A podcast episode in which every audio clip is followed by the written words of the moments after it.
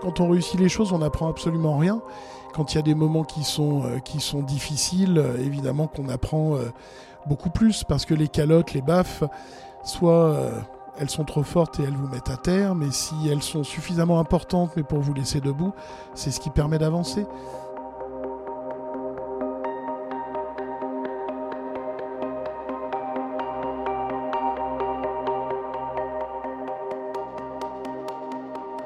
Bonjour et bienvenue dans Racine Carrée, le podcast unique et positif qui part à la rencontre de personnalités inspirées et inspirantes. Pendant une vingtaine de minutes, nous allons chercher à comprendre ce qui constitue l'ancrage, la base de notre invité. En bref, et sans aucune prétention mathématique, sa racine carrée.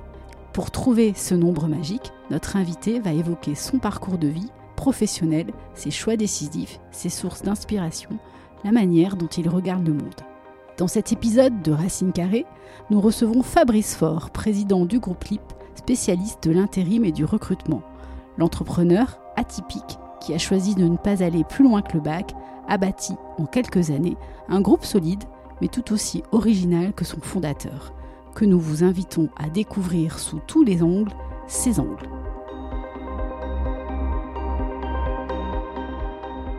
Bah, je suis un type euh, très sympa. non, je plaisante.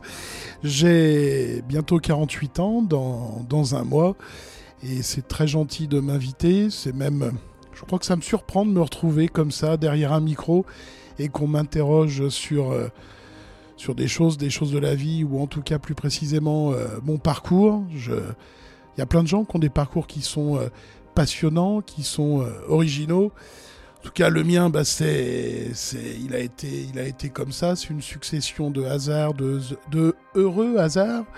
C'est une succession de prises de risques importantes, voire colossales, qui m'a permis euh, de, je crois que c'est comme ça qu'on dit, de réussir sa vie professionnelle. Après la réussite, faut toujours rester très prudent. L'essentiel étant d'aller toujours jusqu'au bout et de tâcher de rester heureux. Voilà. Mon histoire professionnelle euh, est, elle est relativement, euh, relativement simple. J'ai été un adolescent qui préférait euh, faire la fête, les filles, qui préféraient s'amuser. J'étais pas médiocre à l'école, mais mais l'école, ça ne m'a jamais spécialement intéressé parce que j'ai pas la, je n'arrive pas à apprendre correctement quand je suis assis dans une salle de, de classe. Si je déjeune euh, en tête à tête avec quelqu'un qui m'explique un sujet précis, je le comprends, mais cette même personne dans un environnement euh, scolaire m'explique la même chose, je ne l'enregistre pas. Donc euh, j'ai eu mon bac pourtant à 17 ans et demi et puis, et puis finalement, je suis parti à l'armée parce qu'à l'époque, il y avait encore le service militaire euh, à faire. Donc je suis parti un an dans les paras. Voilà, j'ai perdu 15 euh, kilos à l'époque, c'était très sympathique. J'ai découvert que l'autorité et moi, ben, on n'était pas du tout copains, ce qui m'ont mis 40 jours en prison parce que je, je répondais trop souvent. Mais bon, l'armée est passée. Après, je suis revenu à Lyon, il a bien fallu travailler. Et puis, euh, bah, c'est là que j'ai découvert l'intérim. J'ai fait des missions euh, en intérim pendant un an. Et j'ai été embauché dans un grand groupe de travail temporaire euh, qui s'appelle Randstad. On va leur faire un peu de pub pour ne pas les nommer. Dans lequel j'ai démarré comme secrétaire d'agence. J'ai un peu gravi les échelons. Et ils m'ont renvoyé au bout de cinq ans, alors que j'avais des bons résultats. Mais je crois que c'était à cause de mon caractère. On me disait toujours que j'avais mauvais caractère. Et à 25 ans, j'ai monté une première entreprise d'intérim où j'étais associé euh, minoritaire euh, à Lyon, qui s'appelle Phoenix Intérim, pour ne pas les nommer encore une fois. Donc Laurent, je te salue. Et ça a duré deux ans et demi. Professionnellement, en soi, ça s'est très bien passé, mais j'étais pas fait pour être associé minoritaire. Je suis parti, on s'est un peu fâché. J'ai eu deux ans de clause, quelques ça a été, je pense, la période la plus noire de ma vie parce que j'ai eu euh, que des soucis. Et puis finalement, euh, juste avant mes 30 ans, j'ai créé euh, LIP, mais LIP de l'époque n'a rien à voir avec aujourd'hui. C'est une, une société où je travaillais avec une dame qui était mon assistante, qui s'appelait, enfin qui s'appelle toujours Josiane. Et on déléguait que des tuyauteurs, des soudeurs, des chaudronniers. Et ça a démarré comme ça, juste avant mes, mes 30 ans. Et LIP, ça veut dire les intérimaires professionnels. Voilà, donc euh, presque 20 ans après, en tout cas 18 ans précisément après, bah, LIP, ça veut toujours dire les intérimaires professionnels. On est très peu connu dans le paysage de l'intérim parce qu'on fait ce que les autres ne font pas spécialement, c'est-à-dire qu'on délègue des ouvriers, euh, qualifiés dans la métallurgie, dans le nucléaire, dans le bâtiment, le bâtiment second œuvre, dans le transport, et on a une activité euh, importante aussi dans le tertiaire. Ça veut dire qu'on ne fait pas de logistique, d'agroalimentaire, on ne fait pas les marchés euh, de masse. Et aujourd'hui, l'IP, c'est un peu plus de 180 agences, 700 permanents et on va avoisiner les 500 millions d'euros de chiffre d'affaires en 2023. C'est quoi les valeurs de la société? Alors les valeurs officielles, et je pense qu'ils sont des bonnes valeurs, c'est la confiance, le professionnalisme et l'esprit d'équipe. Après, il y a des valeurs qui sont euh, invisibles. Je pense que c'est euh, aussi tout un tas d'histoires euh, d'amitié tout un tas d'histoires de bons moments. Moi, je fais partie de ces gens qui sont convaincus que le travail doit être un lieu où on s'épanouit. Et comme je dis toujours aux gens, si vous n'êtes pas content, mais barrez-vous. Enfin, moi, je préfère boire l'apéritif, boire un coup avec des gens que j'apprécie et dans le cadre du travail. Mais ça va à l'encontre de finalement de tout un tas de fonctionnements euh, aujourd'hui. Mais moi, je suis convaincu qu'il faut être bien dans son travail, bien dans sa boîte. On a le droit d'aimer son entreprise. En tout cas, moi, j'aime mon entreprise et je connais plein de, de salariés, de collègues chez moi bah, qui, aiment, qui aiment la société. Et après, en effet, on a permis aux gens d'être associés euh, chez LIP. Quand la vie, elle a beaucoup donné, il faut trouver des solutions pour rendre aux autres, parce que c'est surtout enfin, eux qui travaillent tous les jours, ce sont tous les collaborateurs qui font ce travail et qui permettent euh, que la société en soit là, que j'en sois ici, et s'il n'y a pas tous ces gens, euh, je suis juste nulle part, peut-être en train de me balader autour de la basilique, mais en tout cas, je ne serai pas au micro.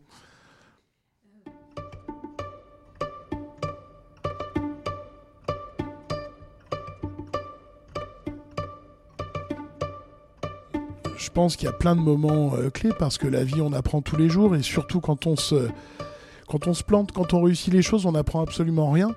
Quand il y a des moments qui sont, euh, qui sont difficiles, euh, évidemment qu'on apprend beaucoup plus parce que les calottes, les baffes, soit elles sont trop fortes et elles vous mettent à terre, mais si elles sont suffisamment importantes mais pour vous laisser debout, c'est ce qui permet d'avancer. Et ouais, à 29, à 28 ans, 29 ans, je crois quand euh, la vérité, mon associé de l'époque m'a viré comme une grosse merde, que je me suis retrouvé euh, interdit bancaire, sans permis de conduire. Je me rappelle, ma femme à l'époque s'était barrée. J'ai vécu euh, pendant quasiment un an chez un, intérimaire à moi qui est devenu un ami, qui est d'ailleurs le parrain d'un de mes garçons et qui est aujourd'hui le skipper du bateau. Enfin, tout s'était effondré. Je connaissais de ma mère en même temps, donc voilà, il y a des années qui laissent plus de traces, des moments dans lesquels, enfin des moments de vie où on apprend beaucoup plus que, des années comme en 2022 quand tout va bien dans le boulot. Je suis pas sûr que la réussite rende très intelligent. C'est voilà, c'est faut se méfier de ces moments-là. Je crois que les choses, elles se font euh, naturellement. À mon avis, on a le caractère euh, pour ou pas. D'abord, il y a prendre des baffes et se faire très mal quand on a 28-30 ans, et il y a chuter quand on a 50 ans. C'est absolument pas la même chose de trébucher dans la vie à 50 qu'à 28-30 ans, on est encore un merdeux, on n'a pas, on n'a pas réellement fait sa vie. Donc c'est aujourd'hui, j'en parle souvent, mais finalement, j'étais euh, très jeune et tout ça, on s'en remet assez facilement. Et après, j'ai toujours fait les choses selon, enfin, comme j'avais envie de les faire, sans trop me prendre la tête. Moi, j'avais, moi, je devais avoir 15, 17, 18 ans. Je disais que même quand je bossais dans ce grand groupe de travail temporaire, je me revois avec des collègues, je leur dis je comprends pas ce que je fais là, ce que je devrais être euh, en train de diriger un empire. Mais, mais voilà, c'était sûrement très prétentieux et les choses sont plus difficiles que, que ce qu'on pouvait imaginer. Moi, je pense que j'ai la chose que je désirais avoir à une taille qui me convient bien. On ne sera jamais les premiers dans le travail temporaire en France, évidemment pas dans le monde on doit être euh, dixième, onzième, douzième euh, en acteur enfin, dans l'intérim en France. Mais moi, je suis le premier de ma catégorie. Et j'aime bien être le premier dans la catégorie dans laquelle je joue. Et on ne pourra jamais rejoindre les mastodontes parce que c'est juste une histoire de marché. Souvent, quand on me demande, euh, LIP, c'est quoi le positionnement dans l'intérim bah, En fait, allez, on peut les citer, hein, c'est pas très grave. Adeco, Manpower, Randstad, Proman, si on compare à la voiture, c'est Renault. Et nous, on est Ferrari. Donc Ferrari fera jamais autant de bagnoles que Renault. Par contre, ce sera toujours plus classe de bosser chez Ferrari que chez Renault.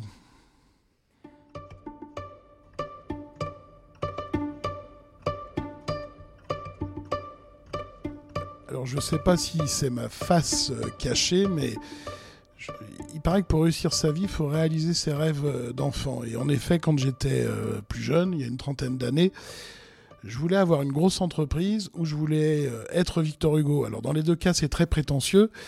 Mais ce qui est sûr, c'est que l'écriture a toujours occupé énormément de, temps et de place dans ma vie. Adolescent, j'écrivais des, poèmes, après j'ai écrit des nouvelles, et j'ai écrit pendant 30 ans une dizaine de romans, de manuscrits, avec des milliers de lettres de refus de maisons d'édition, parce que ça marchait pas du tout et sûrement que ça n'intéressait personne. Et aujourd'hui, les choses se passent un petit peu mieux mais je, crois que j'ai compris que pour que les choses se passent bien pour moi, il faut que je les fasse euh, moi-même. Donc on a en effet créé une maison d'édition, mais j'ai pas créé une maison d'édition pour euh, éditer euh, uniquement ce que, ce que j'écris. Aujourd'hui, on a créé il y a deux ans les éditions du Gros Caillou avec une équipe qui s'en occupe, une directrice qui fait un travail remarquable qui s'appelle Sigolène. On sort notre sixième, septième roman entre enfin, février 2024, ce sera le sixième roman avec le nouveau roman de Grégoire. Mars 2024, le roman de Sarah, donc ce sera le septième roman. Et entre-temps, j'ai sorti euh, mon premier roman en octobre 2022 qui s'appelle Le Dernier Jour. Et oui, bah là c'était très surprenant parce que bah apparemment ça plaît beaucoup, ça se vend bien.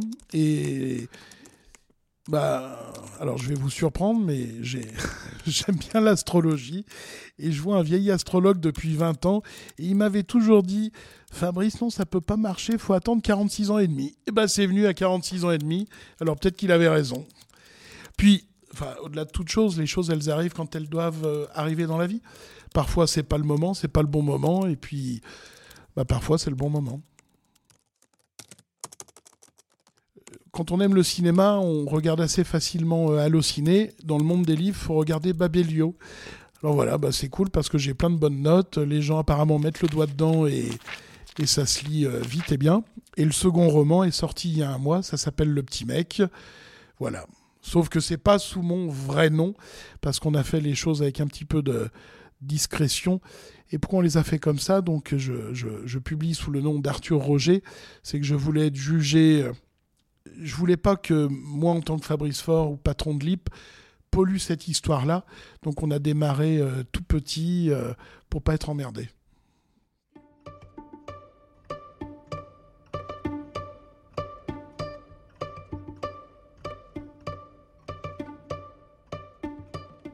Pense que j'ai deux cerveaux.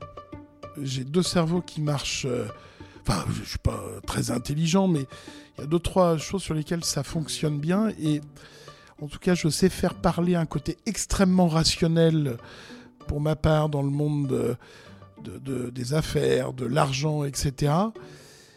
Mais j'ai aussi toute une partie de mon cerveau et de mon mode de fonctionnement qui est strictement intuitif. Alors, euh, si j'ai des collaborateurs très chers avec qui je travaille tous les jours qui m'écoutent, c'est vrai que des fois je fais plein de conneries. Mais parfois, vous avez aussi euh, les bonnes intuitions qui vous permettent d'avancer correctement. Je pense que, je ne sais pas si je suis romantique. Je, c'est quoi que s'il y a Renaud, mon camarade euh, chez Libre, dit toujours que je suis un romantique du travail, mais j'en suis de moins en moins convaincu. Non, je suis il y a des gens qui sont plus intuitifs que d'autres et, et quand j'ai une idée en tête ou quand je veux qu'on fasse euh, quelque chose, bah, j'y vais si je, si je sens bien le truc si les planètes euh, ont l'air d'être alignées. enfin, je vous rassure, après, c'est toujours marrant ces moments où on est amené à parler que de, ce qui marche et finalement, ce qu'on devrait retenir, c'est tous les échecs, toutes les conneries qu'on a fait dans la vie, tout ce qui a merdé, parce que la dose, elle est quand même assez colossale. Aujourd'hui, on va retenir que LIP, c'est une jolie entreprise, évidemment. Mais enfin bon, il y a, y a, plein de bêtises qui ont été faites au milieu. Hein. Après, je ne crois pas qu'on. Enfin, l'histoire du leadership, qu'on se dit je vais avoir du leadership euh, ou pas, on en a euh, ou pas. C'est un peu comme euh, prendre du recul. On ne prend pas du recul. Soit on a du recul sur les choses, soit on n'en a pas. Après, quand j'ai une idée et quand je veux qu'on qu'on fasse, euh, qu'on réalise quelque chose et qu'on définit un objectif, j'ai toujours le même mode opératoire. Je suis pas un homme de réunion, je, je fais jamais ce, genre de choses, je sais pas faire, où tout le monde donne son avis, ça me tape sur le système. Par contre, quand j'ai une idée en tête, je vais interroger les dix personnes qui comptent pour moi dans la vie, dans ma vie professionnelle. Avec évidemment les très grands chefs, évidemment des gens qui sont pas forcément euh, tout en haut euh, de la hiérarchie et de l'organigramme, mais qui sont pleins de bon sens. Et j'ai besoin de tester l'idée pour voir les retours. Et une fois que je finis d'être convaincu ou que les gens ont l'air d'être convaincus parce que je leur raconte, après, bah on y va et puis on se pose pas de questions. voilà, là on avance euh, tout droit et on redevient des bœufs.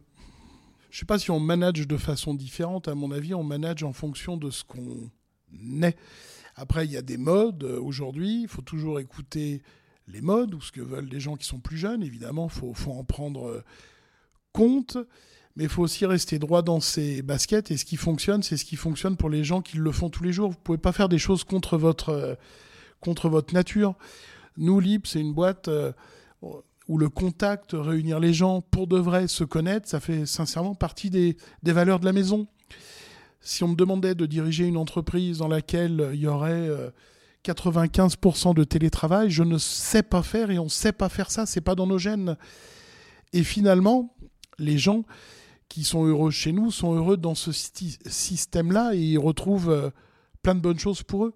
Et il faut rester, à mon avis, faut toujours écouter le sens du vent, un peu, mais il faut aussi jamais oublier que le propre d'une mode, euh, c'est de se démoder un jour. Donc faut faut faire comme on est il faut continuer d'avancer. Et je pense pas qu'on puisse réussir quelque chose en faisant semblant avec ses propres valeurs euh, qu'on porte. Je suis pas sûr qu'il y ait de qu'il y ait de modèles ou de bons modèles parce qu'encore une fois, euh, chacun a son histoire de vie et en tout cas la mienne, on retiendra deux trois choses. Mais c'est pas ça la vérité. La vérité, c'est que j'ai fait plein de conneries, plein d'âneries, que je suis un excessif, pas sûr que les excessifs euh, soient des, gens à suivre ou des modèles euh, à regarder de trop près, hein, parce qu'il faut vivre avec les excessifs. Hein, c'est, ils sont pénibles et envahissants. Donc, euh. et encore une fois, je pense que on réussit en fonction de, ce qu'on est dans un environnement donné, parce qu'on on se retrouve à être dedans, à nager dedans comme un poisson dans l'eau et, et voilà. Et à ce moment-là, la vie, elle vous fait un clin d'œil et elle est gentille sur deux trois faits.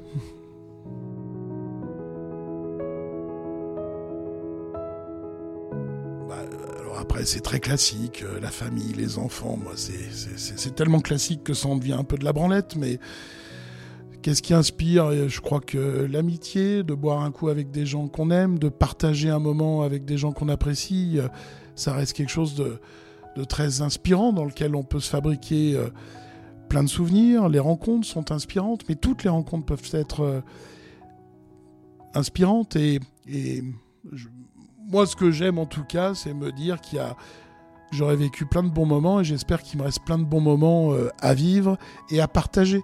Parce que c'est dans le partage qu'on apprend des choses et qu'on s'enrichit. Si on est tout seul dans sa tour, euh, bon, bah, tout seul dans une tour, on est tout seul dans une tour, mais finalement, ça veut dire que ça ressemble à une prison. Donc non, vaut mieux aller vers les autres. Je lis malheureusement beaucoup moins parce que j'écris beaucoup, donc euh, voire même je lis quasiment plus du tout. On peut pas tout faire en même temps. Mais oui, oui, j'ai bah, eu plein de lectures euh, que j'ai adorées, mais si je devrais garder deux, un bouquin, Le Comte de Monte Cristo d'Alexandre Dumas, c'est assez marrant parce que c'est un vieux livre, ça a bientôt 200 euh, ans, et finalement c'est plus moderne que la meilleure des séries qu'on pourrait regarder sur Netflix.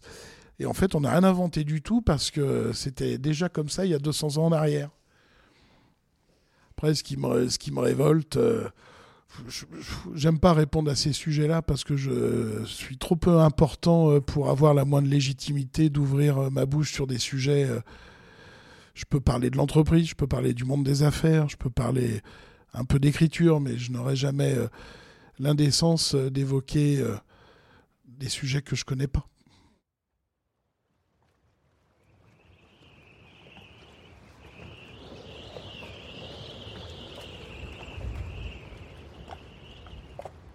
Un peu plus personnel, ah bah oui, j'aime le bateau parce que pour les, les, gens qui connaissent un petit peu la mer et le bateau, quand on est sur un bateau, c'est le seul endroit où le temps n'existe plus.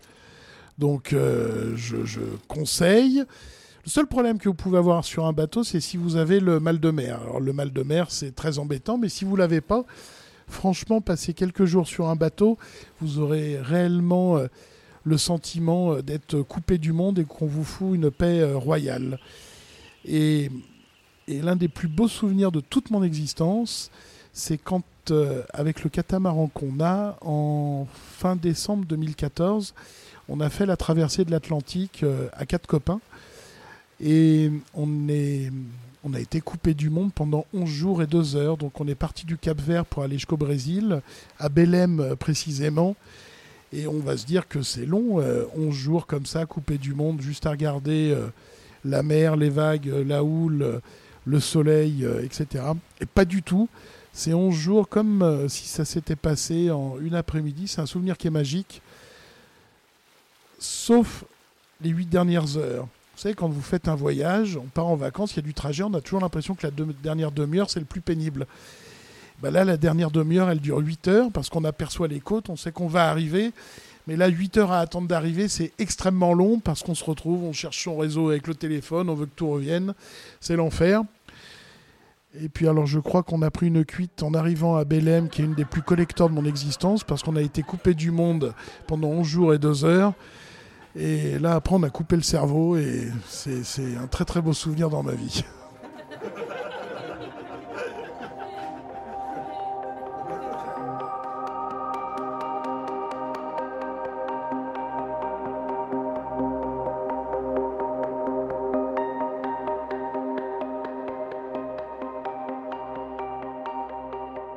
C'était Fabrice Faure dans Racine Carrée un podcast coproduit par Toulion, Plus de Sens et Carré Fourvière. Cet épisode a été réalisé par Nicolas Pinault, témoignage recueilli par Stéphanie Borg et Julien Vercher, coordination Oriana Dobremet.